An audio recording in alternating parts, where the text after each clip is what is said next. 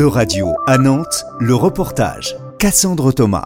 Young Office Jelena, Slovakia. Rethinking a police station as a civic space, uh, Turkey, Bursa. Après nos écrans, Nantes. Un forum pour mettre en avant les initiatives citoyennes et projets européens des jeunes de 18 à 30 ans. C'est le Nantes Creative Generation qui se déroule du 24 au 27 octobre. Pauline Langlois, adjointe à la maire de Nantes et déléguée à la jeunesse, accueille les participants. Euh, bah, merci déjà d'être euh, chacun venu ici jusqu'à Nantes et jusqu'à nous pour nous présenter votre projet.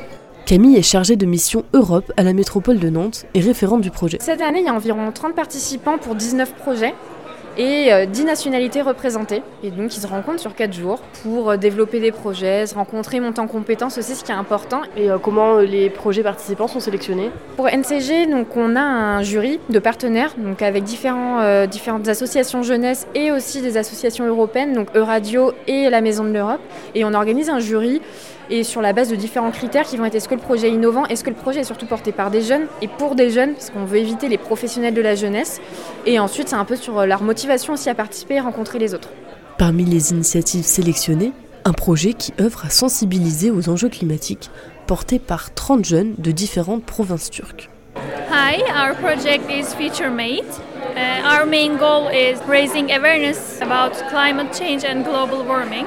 We are planning to bring young people from different cities and uh, make an simulation assembly. Uh, the young people will be voting for their future, for their uh, local policy making processes, and they will be making some actions. Durant ces quelques jours, les participants élaborent également des projets communs par groupe de trois, un organisme nantais et deux organismes européens. Si le projet est validé par le jury, il pourra obtenir la bourse du prix de la création d'une valeur de 5000 euros.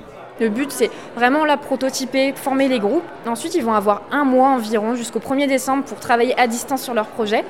Et ensuite, on va être sur mi-décembre, un, jury de sélection avec nos partenaires pour une réponse dans l'immédiat et une subvention qui va arriver euh, en début d'année pour une mise en place de projet, on va dire à partir de mars-avril, puisqu'en plus, on a cette année la thématique élection européenne vu la grande échéance qui arrive. Et effectivement, les participants s'intéressent à la thématique des élections européennes. C'est le cas de Mancia, qui représente l'Agora Election Observation. Of course, uh, something will be related to the upcoming elections, because first of all, we are representing Agora Election Observation, and secondly, EU parliamentary elections are coming, uh, coming over, so it will be for sure interesting.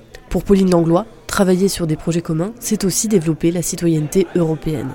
D'un point de vue politique, mais aussi euh, d'un point de vue euh, entrepreneuriat, associatif, on a plein de choses à faire. Et euh, c'est une manière aussi pour nous de célébrer la jeunesse de l'Europe. Et rendez-vous au printemps prochain pour la sélection des participants au forum NCG 2024. C'était un reportage de radio à Nantes à retrouver sur euradio.fr.